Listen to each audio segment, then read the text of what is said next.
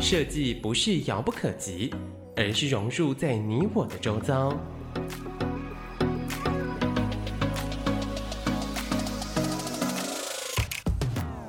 设计台湾，带您认识当代最具代表性的设计。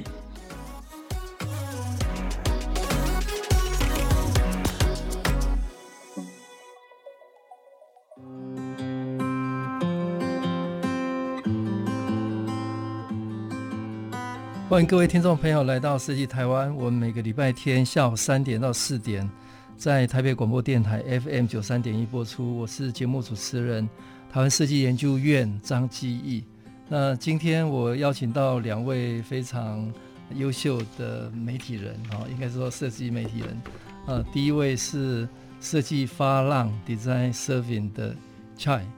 跟大家打招呼。Hello，大家好，我是设计发浪的主理人，我是 Chad。那另外一个也是大家很熟悉的设计媒体，叫秋刀鱼。我们是邀请到秋刀鱼的总编辑陈怡华。哦，宜华。嗨，大家好，我是秋刀鱼杂志的总编怡华。好，那接下来我跟各位介绍一下这两位非常重要的设计平台的媒体人。哈，那第一位是 Chan，。那大家应该在网络上都会常常看到。设计发浪的发文，那设计发浪是 等于是它是一个非常重要的一个网络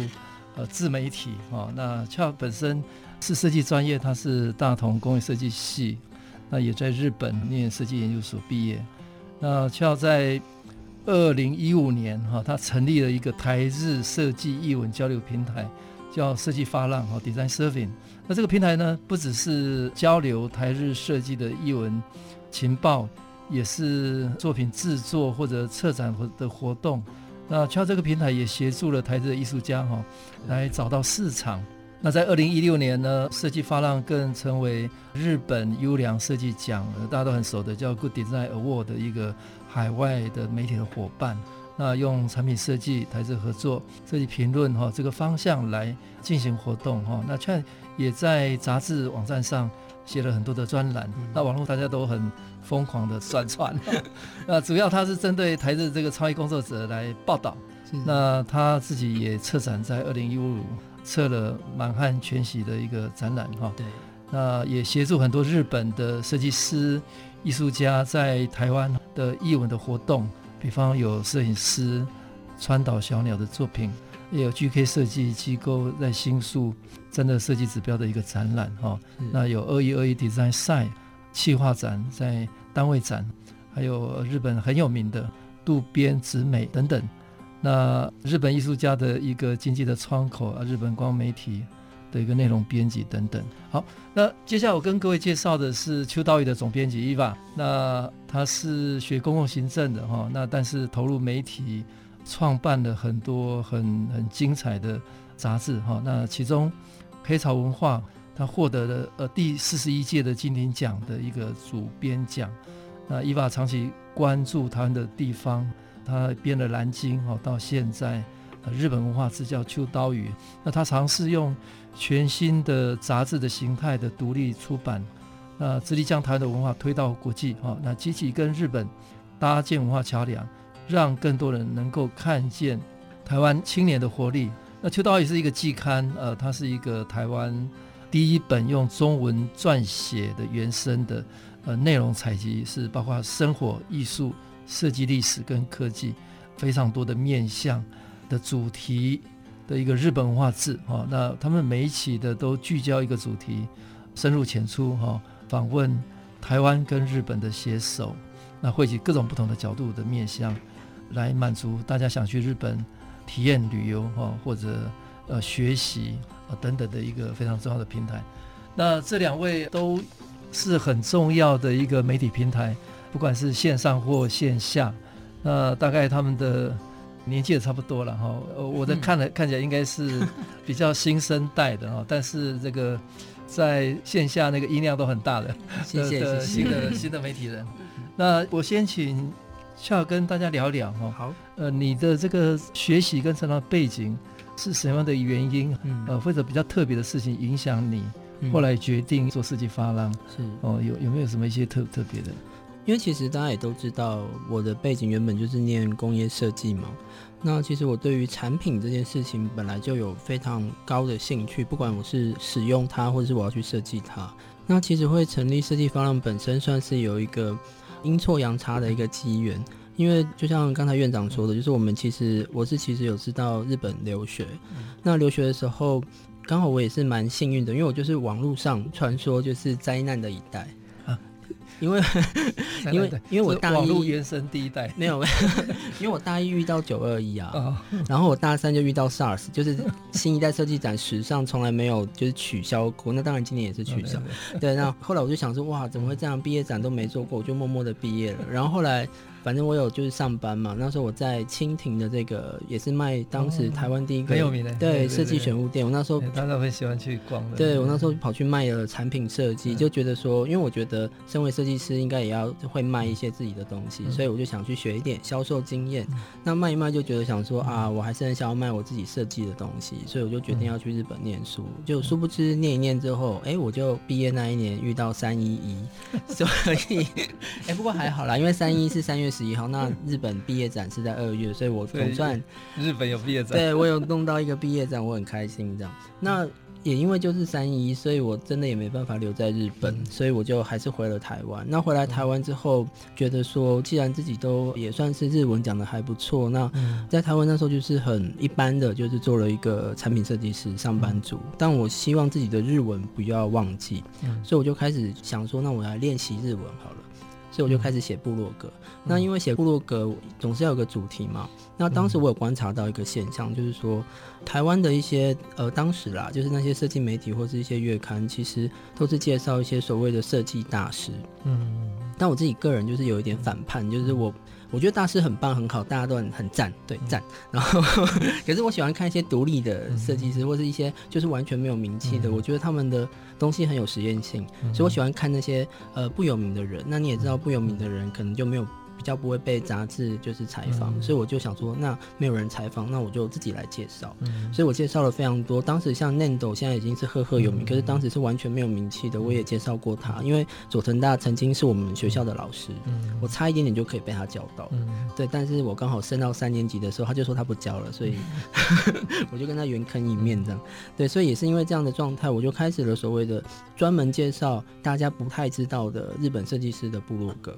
嗯，那后来就是慢慢的被一些杂志，还有一些媒体邀稿，才慢慢发展到像现在这样设计方的一个一个专门在介绍设计的平台。只是说后来我把这个介绍设计的平台，让它有一些些不同的转型，所以就变成现在这种有点交流的状态。嗯，我刚刚就要跟大家聊，他是一个专业的设计师，那从这个设计产业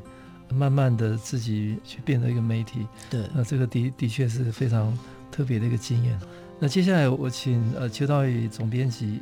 Eva 哈跟大家分享一下哈。嗯，我觉得如果假设 Chad 他是专业，然后跨到媒体领域的话，嗯、那我我们算是比较相反，就是我们是一群完全不是专业的年轻人。哎、嗯嗯欸，自己讲年轻人对，就是一群好朋友，大家就是对于纸本有很高度的喜爱跟热爱。嗯、那我们这个年代比较像是纸本已经是。已经错过了那个黄金的销售最巅峰的时期，嗯、然后我们甚至是在它最低谷的时候进入了这个产业，嗯、但我们也不觉得我们是进入一个产业，反而是我们是一群很热爱纸本杂志的一群朋友。然后我们其实是在，我觉得最大的影响跟鼓舞，当然真的就是我们在学生时期是。高度的从自己的兴趣所好去集结朋友们。嗯、那刚刚有提到我是公共行政，完全八竿子打不着。我的同学们都去当公务人员。嗯、那 我对我自己，我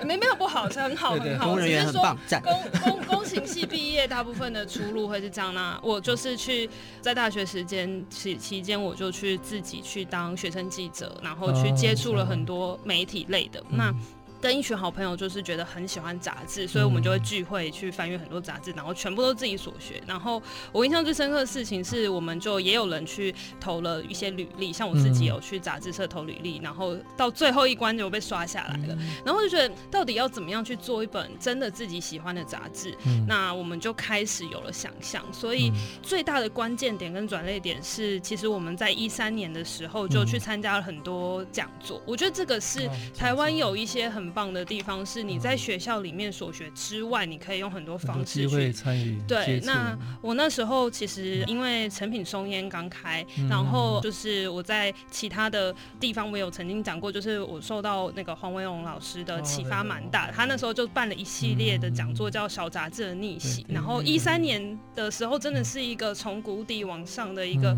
最。嗯，就是很，就是那个水波波澜非常广泛的在杂志界里面的一年，对，很多小杂志真的就是冲着小杂志逆袭的那一个风潮，就是开始萌生了。有音乐的、电影的好多杂志都诞生了。然后，比如说，对，包含小日子，那个时候也是魏勇老师的一手创刊。就是当然从早期的可能 P Paper、Shopping Design，然后到后来，那我们那时候非常兴奋，就觉得刚好在那个时机点，所以我们这一群好朋友就觉得，那我们上了课。课外之余去成品自己报名，然后坐在下面去听课的那个蠢蠢欲动，就很想要去实现，然后就就自己一群朋友就做，然后那时候还用募资的方式，对，因为就是一群对身无分文，然后问妈妈，妈妈说很棒，赞赞成，但不会出钱给你。的状态之下，我们也没有什么信用可以去贷款，所以我们就募资，然后那时候募资甚至是一四年的状态是甚至没有纸本媒体用募资的形式，现在当然很多了。那那个时候没有，所以我们就用了这些的所谓的基金，就去创办了，开始做了《秋刀鱼》杂志。那其实，在这个前期，我们也曾经做过像《蓝鲸》这样的地方志，那那个很尝试性的。那我们的所有所学，其实都是完全是我们一本一本杂志翻出来的，对。然后所有的内容都是我们自己一路这样子学习而来，所以到今天可以有就是类似这样子介绍台日文化，甚至是设计的内容，我觉得都是一步一步累积而成，对。我觉得我算是看他们长大的，嗯、因为那个时候我已经一边，但是你们是差不多的，对，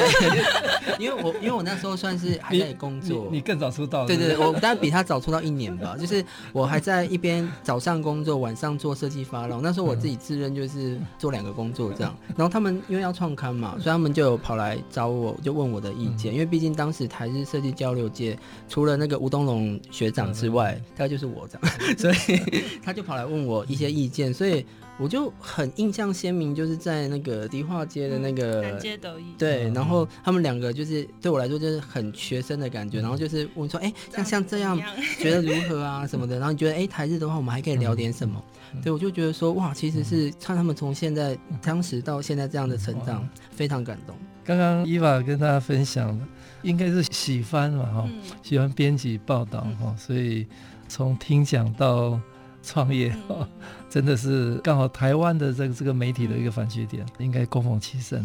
非非常不容易。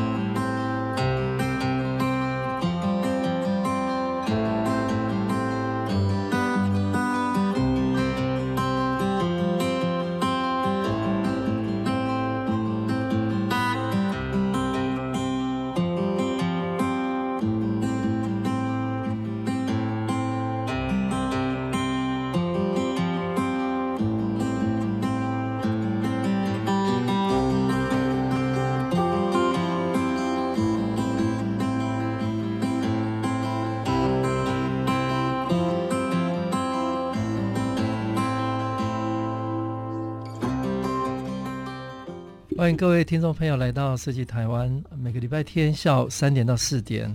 我们在台北广播电台 FM 九三点一播出。我是节目主持人台湾设计研究院张基义。那今天邀请到两位设计媒体人，线上的跟线下的，设计发浪的 Chai 跟秋导演的总编辑 Eva。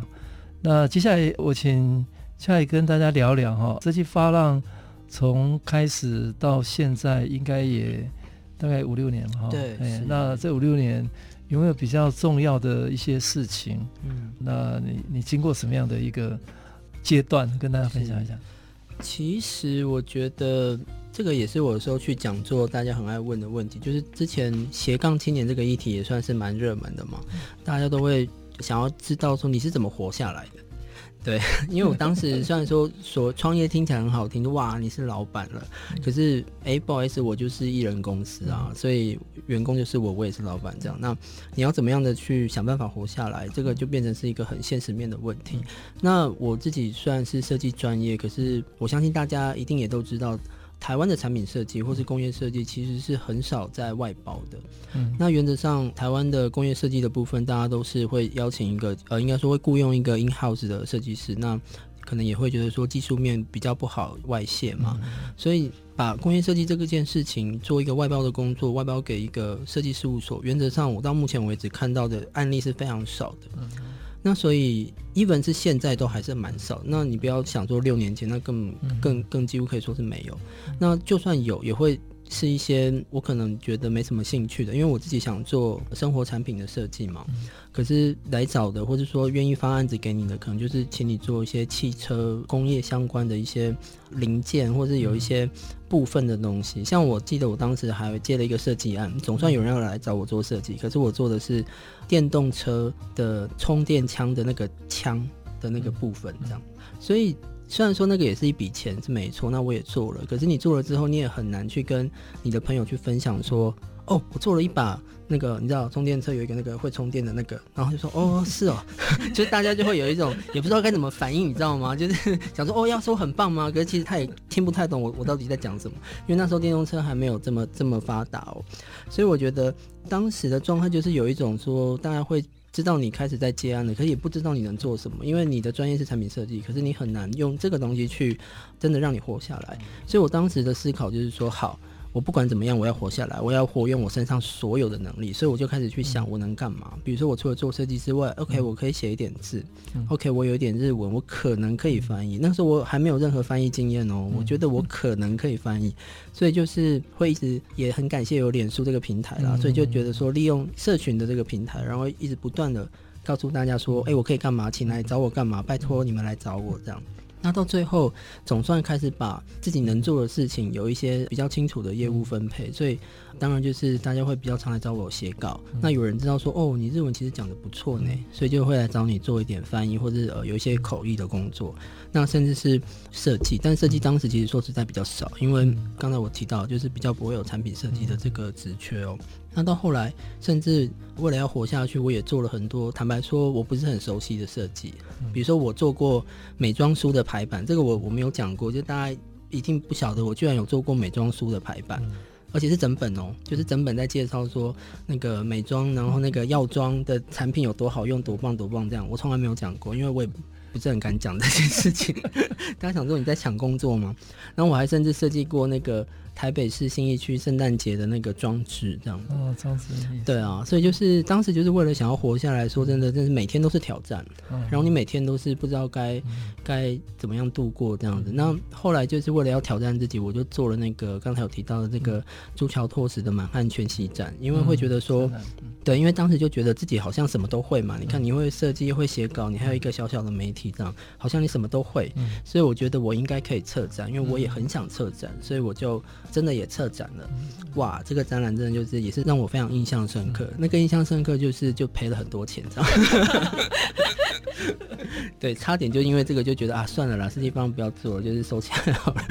差一点点。对啊，那后来就是刚好也因为有这个这个转折点，它真的让我想了非常多，就是说怎么样的呃，当你要测一个展的时候，其实需要的东西。真的不是单纯就是一个个人的能力，他又要有很多非常的全面性的一些，不管是做法，甚至你要有多就是足够的人力来帮你做这件事情，不是说谁能力好就可以做完所有的事情这样子。所以它算是一个让我重新去思考说，那我接下来以设计方案来说，它的商业模式应该要长怎么样？我应该要怎么样去发展？然后怎么样的去把这个东西去发展到最好的一个状态，不会让自己就是做的很痛苦，然后。然后也觉得没赚到什么钱，甚至那个时候我也开始做艺廊，就是刚好有一个艺廊的老板来找我合作。那因为刚好那个艺廊关子堂，他其实是一个有台湾跟日本的艺术家。那我觉得，哎，也跟我的那个属性是蛮接近，就是虽然说是设计，不过也是台日嘛。所以当时二零一五年算是一个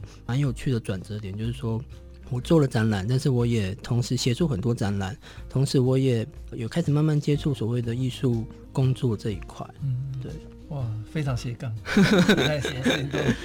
对对啊，刚好现在 艺术展非常的火红，所以我也觉得、嗯、现在策展是是一门学，对，没错，什么都可以策展，没错没错，所以我觉得就是刚好因为那样的一个经验，所以也让自己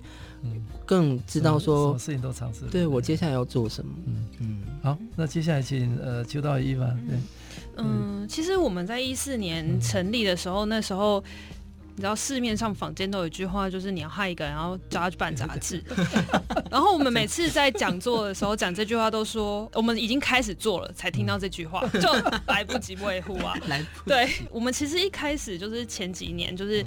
抱持着热血去做杂志，那其实杂志它就是一个大家可能会觉得是一个夕阳产业，也有人会觉得它是一个很浪漫的产业，就是很纸本。然后我们当初募资的时候就主打纸本不实，然后要有纸本的温度这样子的事情。那第一、二期甚至是前三期，我们都觉得那是一个蜜月期，因为我们在创刊的时候就目标就是要上成品书店、全台湾书店这样。那我们也的确朝这个目标迈进，但的确前三期的这个蜜月期度过之后，我们要怎么样持续进行？那我后来我们在跟一些朋友啊，甚至在跟让人在聊的时候，都觉得其实我觉得三是一个很微妙的数字，前三期跟前三年都是一个 come down，，对，所以关键对。然后我们第三期在呃新鲜期过了之后的第四期，我们就遇到了很多挑战，比如说我们就要开始我们所有的内容跟日本有关的，我们就是直接杀去日本。那这对很多出版社可能会有很多的考量，就是预算成本。但因为我们全部都是我们是独立媒体，所以都是自己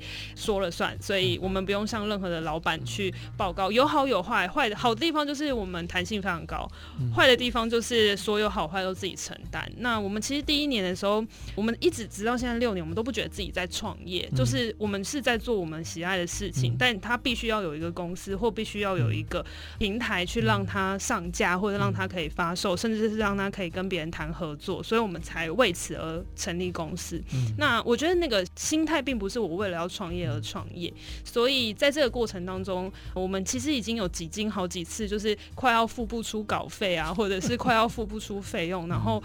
跟妈妈讲，妈妈说你头已经洗一半了，没有办法回头，然后又继续给我鼓励，也没有要给我钱这样，所以我们就是不断的在。我觉得这是一个很好的事情，是很多现在可能年轻人觉得说自己想要做一个事业，或者想要做一个创作，那预算或经费从哪里来？那会不会是找家人？我觉得家人如果没有给预算，而是给予支持，我觉得那是最好的状态。那我们其实甚至也有去办清创贷款啊，或者是找文化部的很多一些补助。呃，我觉得这个是台湾真的很棒的地方，就是在各个环节跟资源上面有很多的管道。那刚刚有讲到前三期跟前前三年嘛，那其实我们在前三年真的有一度就是，其实口碑是有打出来，然后大家有关注，可是很现实的地方，纸本的销量，其实直到现在，很多人可能跟我们做一些访问，都有问到说你们怎么生存下去，我都很直观说。杂志是不可能再卖更好了，就是大家一定要认清这个事实，就是它并不是一个销量超大的，或者是它会给你带来很多财富的一个产品也好，或者是事业，可是它是一个很好的品牌跟管道，所以我们其实很早就认清这件事情，所以我们一直守护着我们这个品牌，对，但是去做更多有趣的事情。那我觉得有一个很大的关键点是，可能老天不想要我们结束吧，就是我们在前三年的，可能真的是到第三年的时候，我们有在考量到。因为印刷成本跟设计成本其实是一个很高的金额，那我们的收款方式其实书店都要到三个月或者是六个月之后才会有款项进来。那台湾的书店我们也很幸运，在一四年创刊的时候，跟着台湾很多独立书店都是在那一个时期就是诞生的，所以我们真的很多伙伴是一起成立到三年的那个状态，是我们就又是一直接到呃某个书店要关了，那这个月的货款 的这一类，就是我们说这整个大环境都是这样，所以我们有一度就是讨论说要不要就是把一个梦有个完美的 ending 这样子，那。很感谢，就是在我们在第三年的时候就有得了金鼎奖。嗯、那这件事情就是感谢文化部，就是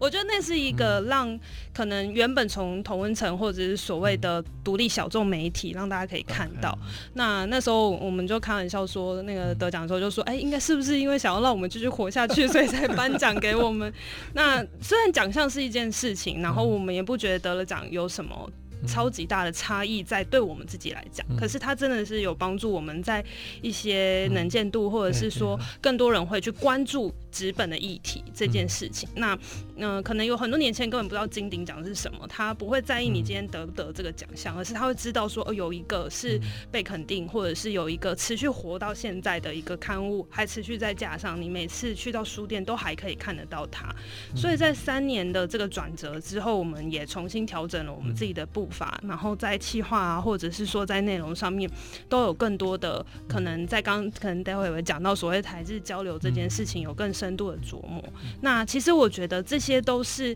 边走边学的一个很好的一个管道跟方式。那一直到现在，其实我们这几年也开始去做很多其他的各种案子，我们就把内容这件事情变得更多元。那包含了可能是做其他的纸本或者是其他内容的刊物，那让就是我们经营的黑潮文化可以持续运作下去，然后让秋刀鱼这个品牌也能够继续存活，嗯、让大家更认识这样子。嗯、对。我，刚刚伊娃跟大家分享，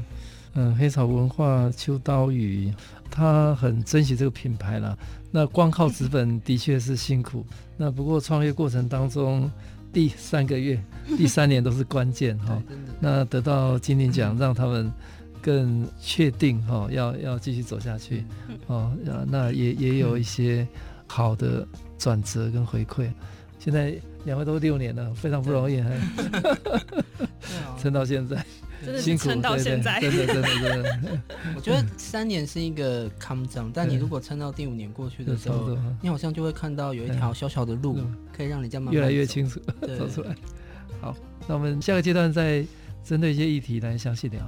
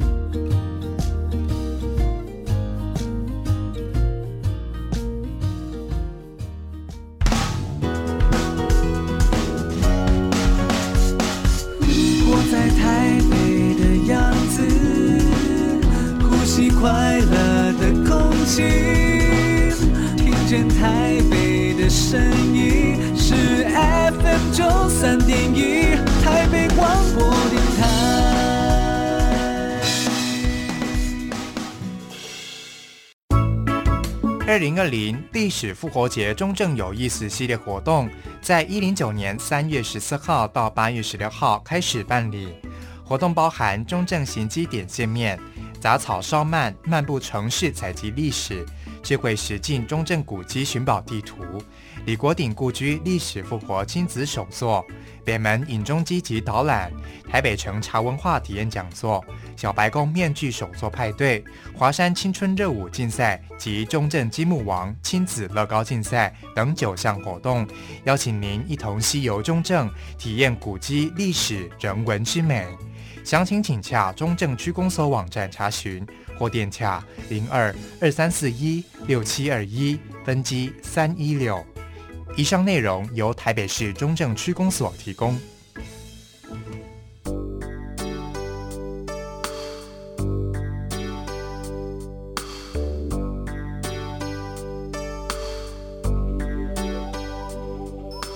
亲爱的听众朋友，随着全球疫情的发展，是否让您心情紧张？搭乘大众交通工具，或是与人交谈互动时，总感到焦虑不安呢？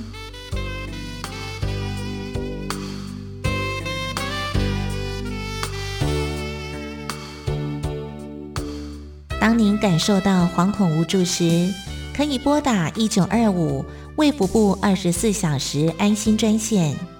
借由专人的咨询与对谈，宣泄心中的压力。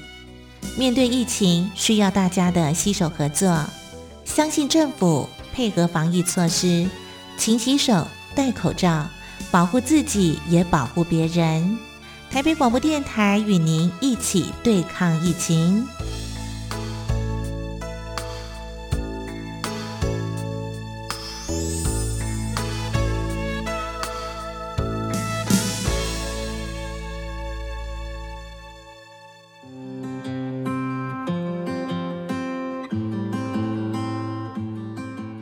迎各位听众朋友来到设计台湾。我们每个礼拜天下午三点到四点在台北广播电台 FM 九三点一播出。我是节目主持人台湾设计研究院张基义。今天非常高兴邀请到两位设计媒体人，设计发浪的 Chai 跟邱导演总编辑 Eva 哈。那第三段跟大家聊聊一些比较深入的议题哈。好，好，那 Chai 好像对地方创生。哦，也有一些投入来，对，还有台日交流，哎，对没错，因为其实地方创生这个议题也是差不多二零一四年、一五年那个安倍首相他提出来的这个一个政策嘛，那他也的确影响了台湾，尤其是去年开始我们喊出那个地方创生元年这件事情哦。那其实，在做台日交流的时候，因为当然，其实非常多的日本人或者是一些创意工作者，他们也会开始对台湾有兴趣，然后也会想要来台湾找一些机会，包括地方创生的相关的一些人员。所以我这边除了有一些一般的这种可能是媒体合作的案子之外，刚好就是差不多是在二零一七年左右，那时候刚好就开始有一些日本的地方的人，他们透过关系来找到我。那我觉得蛮有趣的，因为刚好可能因为做这件事情的人不是那么多，所以他可能问了日本朋友或问台湾朋友，他们都推荐有一个设计发浪的浪人这样。然后我就觉得说，可以这样被接受推荐也是蛮荣幸的。只是说，因为说实在的，我也没做过这件事情，对我来说当然是一个很新鲜的、很兴奋的邀请，也是一个会觉得啊，万一我搞砸了怎么办？但我发现日本的地方的一些，他们也是公务员哦，可是他们却。有一些跟我可能在台湾这边接触的公务员的那种状态有点不太一样，比如说他们当然大家人都很好，可是他们在包括在执行这个专案的这种过程当中，他们其实会给你非常非常多的一些自由，就是他比较不会去。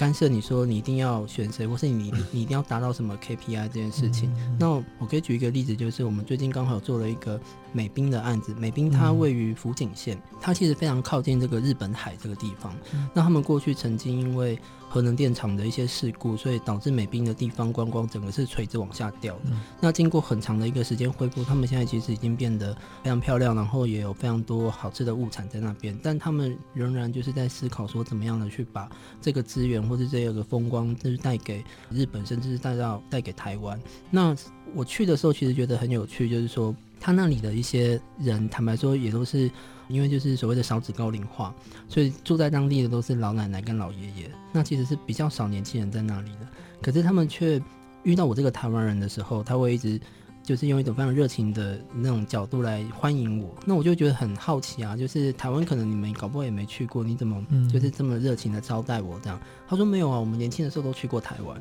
那我就想说哇，福井县的这些美兵的这个。老爷爷老奶奶们，你们怎么会去台湾呢、啊？然后就说他们就是年轻的时候都有去过台湾，然后呃也对台湾留下很深刻的印象。不过那可能就是五十年前的印象这样子。那我就觉得很很很有趣，就是美滨这个地方，虽然可能常去日本的人都不见得听过这个地方，可是。他居然跟台湾有这么深的缘分，所以我们就开始做这件事情。那这个东西我们是个三年的专案，所以我们第一年呢，就是我先以一个媒体的身份过去做体验，然后把这个体验写成一些文章。那到第二年的时候，我就提了一个案子，因为我觉得他们觉得我做的还不错，那觉得想要继续，那我就提一个案子，就是说。那我就找，因为我觉得美滨的最重要的那个，应该说重点是在它非常美丽的风光。它有五个湖泊，那因为它靠日本海，所以那个湖泊是有淡水湖、有咸水湖。你从山顶往下看的时候，那个颜色是不一样的，那非常漂亮。所以我觉得说，也许我可以找台湾的摄影师，然后来这边拍照，然后让用台湾的人的角度去看美滨到底哪里漂亮。OK，你听到这边讲就想说啊，不过就是找摄影师来拍照嘛，好像也没什么了不起这样子。我也是这样想的，所以我觉得，那我们来想一个有趣的做法，我就找了一对就是摄影师的情侣。那我觉得我想要来呈现一个男友视角跟女友视角的概念，所以呢，我请他们到现场之后是互拍，我禁止他们合照，是你只能互相拍摄这样，所以我们就产出了一套就是情侣摄影师互拍的一个一个角度，那那个东西就变得很有趣，就是说你虽然在同一个地方，那你会发现男生的角度跟当然也不一定是男女啦，但就是我们邀请的是一个异性恋的情侣过去，那就是男生拍女生跟女生拍男生的那个状态是完完全全不一样的，即使是在同一个地点哦。他就可以去呈现一个不同的对于同一个地方的观点。那这个东西执行完之后，我们甚至在去年的台湾的地方创生展里面，我们也受邀，然后有做了一个呈现。当时候那个苏贞昌院长还有停下来看一下，然后就说：“哇，这对情侣那架构注意的。”那它其实呈现出一个很有趣的一种，跟一般我们在介绍地方观光的那个状态不一样。因为通常我们介绍观光一定会用一些漂亮的风景或是一些很棒的物产的照片，然后来去做一个呈现。可是我觉得这些东西原本就已经很多了。所以我当时候呈现的状态几乎是 focus 在美他们两个人的互动，嗯，那个状态很像是说，就是一对情侣去的美滨，然后他们就用拍摄来完成他们的观光旅游日记。嗯，所以其实说实在的，那一套照片啊，里面其实没有太多的风景，也没有太多的什么鱼啊，或是一些你们想象得到的那些海产，它就是 focus 在两个人之间。可是那个感情的感觉。刚好呼应到美兵地方的那种很浓的那种人情味，跟人之间的一种情感的一种传递。所以美兵的事物的那个应该算市役所，他们也非常喜欢最后的呈现。所以到第三年，他们就拨了一个相对来说比较多的预算，然后想要再做一些不同的。这时候我就想说，那也许我们可以来做一个呃认真的，就是所谓的婚纱拍摄。为什么要做婚纱？是因为我觉得。台湾人其实很喜欢，应该说每结婚的时候一定会拍婚纱照嘛。可是这件事情对日本人来说是不可思议的，因为日本人是不太会去拍这种这么厚的一本的婚纱照。所以呢，我就提了一个案子说，那这一次呢，我们来扩大举办，就是我们找三个摄影师拍三对不同的情侣。那我想要去呈现出美兵充满着爱、充满着情感的这种感觉。那就把三组工作人员就带到美兵这边去，然后让。不同的摄影师去拍摄不同的情侣，甚至我觉得我很骄傲的事情是，台湾其实在应该是诶、欸，是去年嘛，就是他通过了这个同性婚姻的这个合法嘛。当时我其实就是也一直跟那个美兵的人去提案，就是我跟他提案说，台湾因为快要通过了，因为日本还没，那台湾快要通过了，那我们要不要来拍摄一对同性恋的情侣？你要想哦，我是拿他们日本政府的预算哦，那我要拍一对同性恋的情侣，这对他们来说其实是很挑战的。然后呢，他也没有当下就拒绝我，他就说好，我们回去想一想。然后我想说啊，应该要被拒绝了，算了，没关系了，我们就是一般的情侣拍一拍就算了。就后来大概过了一两个月之后，他就说嗯，我们觉得好像也可以搭上这个风潮。他是用一种商业角度在思考这件事，你知道吗？他觉得说，如果同性婚姻通过的话。那自然而然会有一个所谓的粉红经济，嗯、那刚好他们那边有一个著名的景点叫做 Rainbow Line，就是彩虹线上，嗯、所以就是刚好也呼应到彩虹这件事情，嗯、所以他就觉得说，我们就来拍吧，嗯、我就真的是完全吓到，嗯、就是说天哪，我居然用了一个日本的政府的预算，然后我要来拍摄一个同性恋情侣这样，嗯、真的让我印象超级无敌深刻。嗯，就来跟大家分享日本的这个美兵的案子是三年哦，都用。不同的主题视角哈，去看美兵这个地方，这个非常特别的经验。好，那接下来请秋刀鱼伊娃跟大家聊聊一下。对，就是其实我觉得大家如果对日本有印象的话，嗯、可能每个阶段的情况不同，可能有人是从偶像、有日剧。嗯但我觉得台湾有一大块都是从设计的角度认识日本，比如说台湾很多美学啊，或者是很多所谓的认为留白极简这样就是等于日本设计是一个很有所谓质感的这种概念。这我是说一般大众啊。那其实我觉得非常有趣的地方是，我们在创刊号的时候就做了一个题目，叫“好想认识的一百种日本”。那里面就收罗了很多包含大家耳熟能详美食啊、药妆啊、棒球啊，大家认识日本的一百个方式。那里面有很很大一块是在讲设计，但是这个设计其实涵盖在比如说字体，嗯、或者是所谓的服装，或者是各个面向，那受到很多很广大的回响。嗯、那我们也一直持续在关注，就是喜爱日本的人到底喜爱日本的什么？嗯、那其实我们一直到创刊到第四年、第五年的时候，我们就尝试了一些整期整本都在做设计主题的一个尝试，嗯、但是还是走比较生活化。比如说，我们有一期做美的进化论，嗯、听起来就很软性，它并不是说哦设计大师如何。如何？而是我们在那个当中去挑选了几个跟设计有关的面向，可是是你可能不自觉它是设计，比如说包含服装、服装设计、服装的这个议题，或者是所谓的艺术季，听起来虽然跟艺术有关，可是。绝大多数的人可能是抱持着旅游的心态去到那个地方，嗯、那甚至我们也谈了一些真的是很认真在讲设计，比如说平面设计。嗯、那那时候其实我们有采访设计师王志宏，然后他很棒的一个观点是他从来那个时候都没有出过国。他他后来出国了，是 是因为詹大哥的书，所以，但是这这个这是另外一故事。但是在那之前，他从未出国过。可是他经手的日本设计或者日本相关的书之多，所以很多人就说哇，他的设计一看就是完全是。不能讲说啊，是台版的设计好还是日版的设计好，但是就是很迷人。嗯、那我觉得这是一个很有趣的现象是，是他也有提到，就是他看了很多跟日本有关的东西，嗯、那个已经是内化成为他创作的一部分，但他并不会刻意去讲他自己是受日本影响，而是他就呃把设计的这个大门打开。嗯、所以我觉得这个观念实在是太有趣。那。嗯也就是让我们去思考说，我们的读者其实对设计是有很大的兴趣，但他想要看不同的面向，所以我们就在一九年整整一年，我们季刊的形式就四期的主题都去谈论设计。这对我们自己来讲，这个四个主题都设计还是都有四,四个主题都是设计，可是不同的设计，包含我们第一本就是一整年度的春季号，我们是介绍了 D&N Department，虽然很多可能台湾很多人知道，但是。是。我们就是希望从不同面向，那里头当然这个让人一定非常熟了，但是还有一些听众可能读者不是很熟悉，是我们包含了，因为它是一个它是一个品牌没错，可是它包含了它有做地方志，但它也有做展览，但最重要大家认识它是包含它有做一些二手商品，甚至是选品，那它都跟地方有息息相关。我们去介绍了这个品牌，甚至也去采访了他们内部的一些设计师也好，或主理人这样。那第二个包含了我们后来也有做了像。像是印刷设计，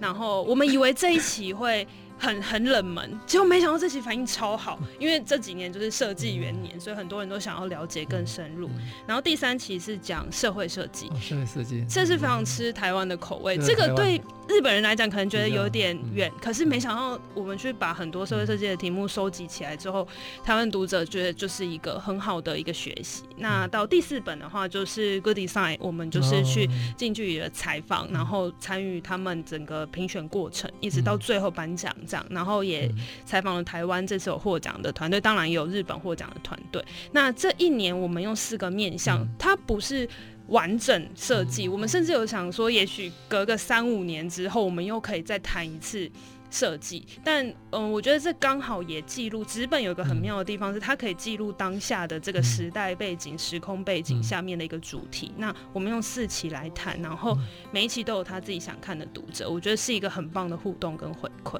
对，嗯，谢谢秋刀鱼伊娃跟大家聊二零一九嘛，哈，秋刀鱼。花了一整年哦，四季都是分别用四个不同的设计的切面去报道日本，也真的累积了很多大家对设计的关注。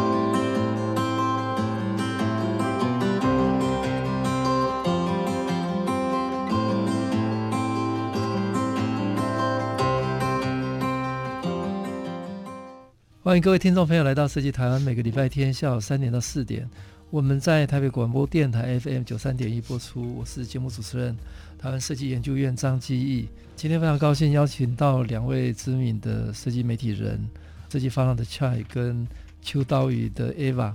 那 Chad 跟大家聊聊你的观察，台湾未来是不是有一些什么机会存在，或者你设计发廊对未来有没有一些想在耕耘的？新的地方，新的方向，对、嗯。对，其实我们刚才那个私底下有在聊说，现在真的是台湾在国际能见度，不管是设计或者是我们所谓身为台湾人这件事情，我觉得是一个算是可以说最骄傲的一个时代的起点哦。嗯、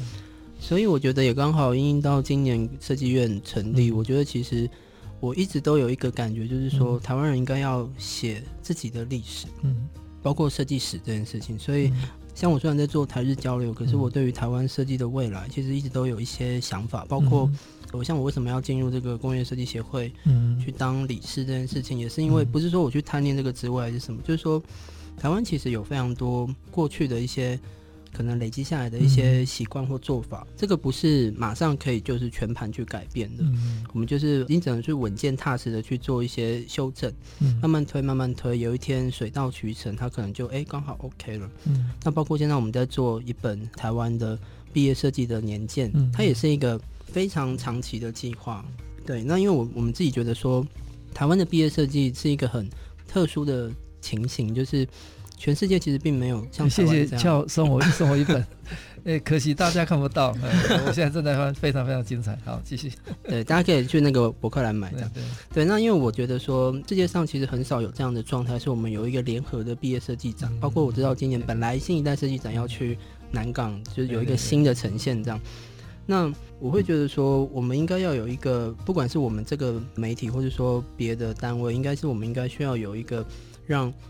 台湾的毕业设计每一年的那个状况可以被记录下来。嗯，那他现在你可能还看不出一个所以然，可是当他累积到十年、二十年，你回去再翻，你就会知道说，哦，原来台湾在十年前毕业设计曾经有过。这样子的一些风潮出现过，那当然一本书或是一个年鉴，它只代表了出版社跟我们自己的观点，它并不是一个完整的收录。但不管如何，我们总是抛砖引玉，我们希望说可以让更多人来去响应这件事情，说我们来写台湾的设计史这样。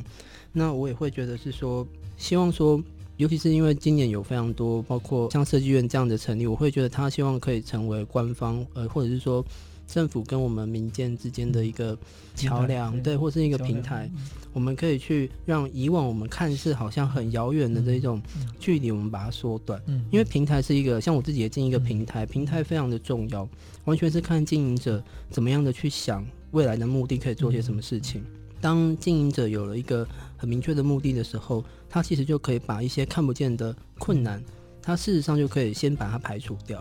比如说像我们刚才提到这个美兵的专业，也是因为我会讲日文，所以我不需要透过翻译，我可以直接的去跟这个对方的这个所谓的 key man 去做一些沟通。那沟通完他觉得 OK，那我也 OK，那我们就 OK 了。所以平台的角色很重要，它怎么样的去发挥到一个很好的一个杠杆的一个效应跟一个做法，让位于杠杆两边的人，他不会特别觉得说好像我没有办法。好像还要透过很多东西，我才办法达到那个目的。不会，我们透过这个好的平台去做一个好的沟通、好的桥接。其实很多事情看似麻烦，它可能其实也不不这么麻烦。那把这个我们以往对于可能协会或是对于所谓设计院这种有点官方的组织，它应该就是官方了，它不是有点，应该就是官方的。就是说，把那个我们的既定概念跟印象，我们先暂时把它拿掉。就是我们期待这些。新的人进去，呃，这样的平台里面去经营的时候，其实它有可能可以去呈现出一个超乎你所想象的一种结果。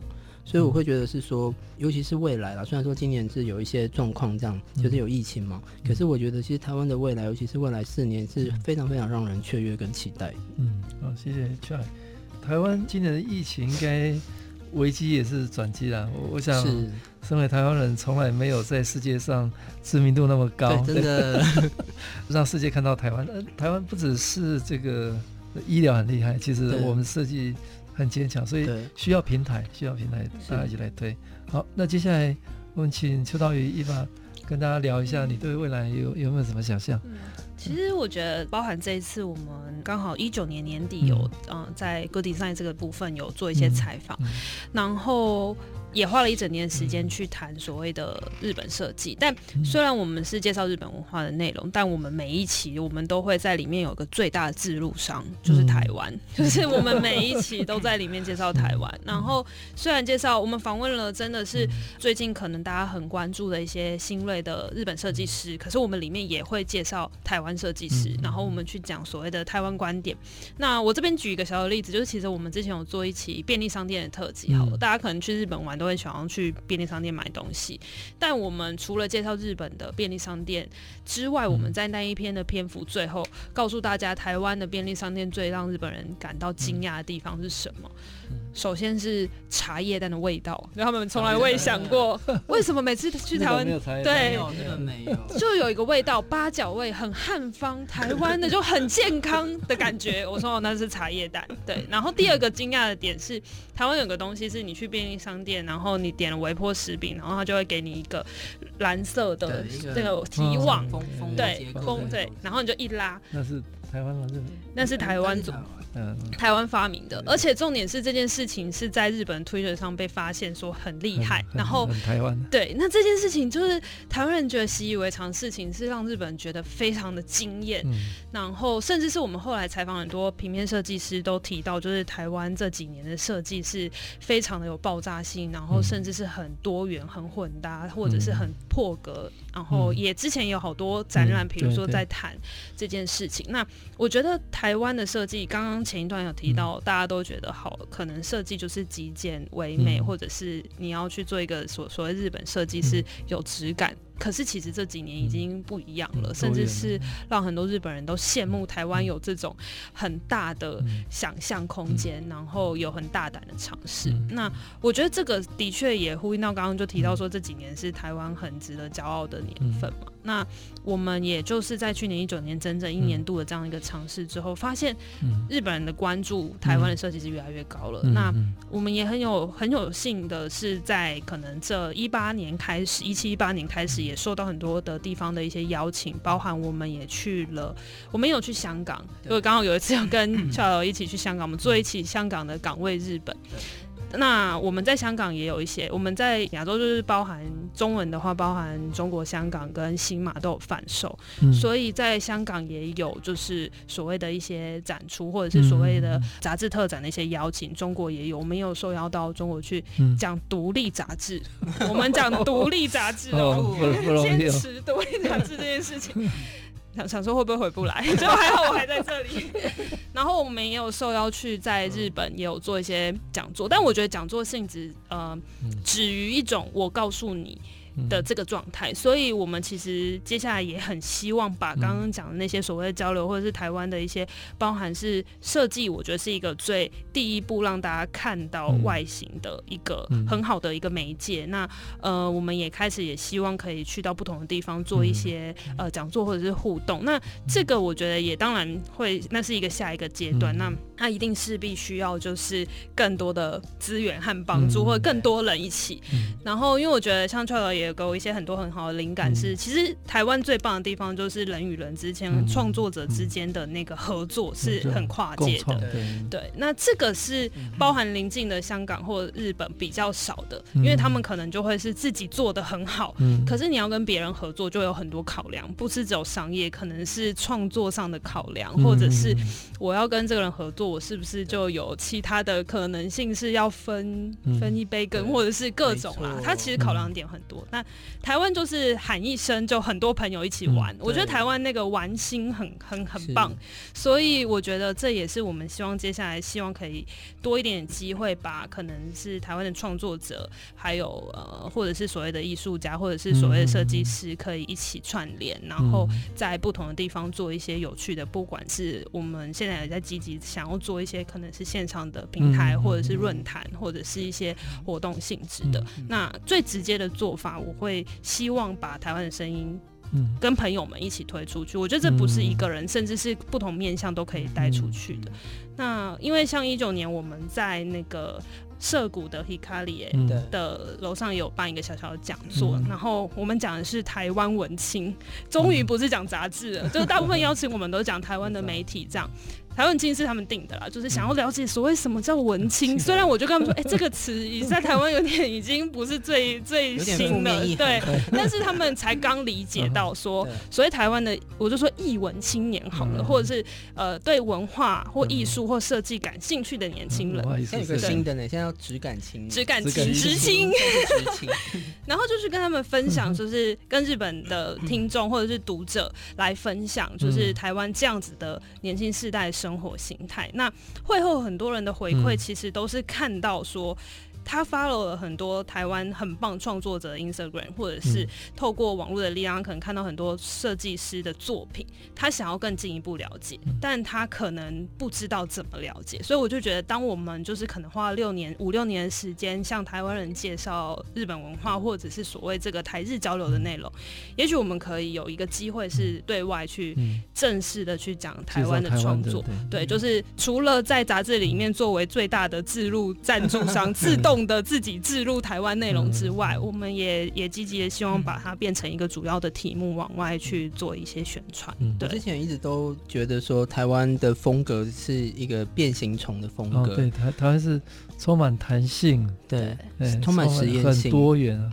很有实验性，所以它包容度也高，嗯、相对它也容许失败。嗯、那我会觉得说，它其实也包容像我们这种不同的行业或是不同的公司，嗯、可以有一个比较低门槛的合作。嗯那所以我会觉得说，像这一种比较没有被定义的，但是我们却又可以很有活力的、嗯、有弹性的去做很多一些尝试的时候，其实这个真的是台湾人应该要骄傲的。那这个也是日本人他们都很羡慕的，觉得哇，我们不只是民间哦，是连政府也这么弹性的，可以去包容很多的一些可能性。我我自己也观察到，呃，比较年轻的世代啦，就是大概你们这个 generation，嗯，呃，台湾虽然市场不大，但是它充满的弹性。机会。对，然后这个年轻时代很多是跨领域协作共创。哦，因为台湾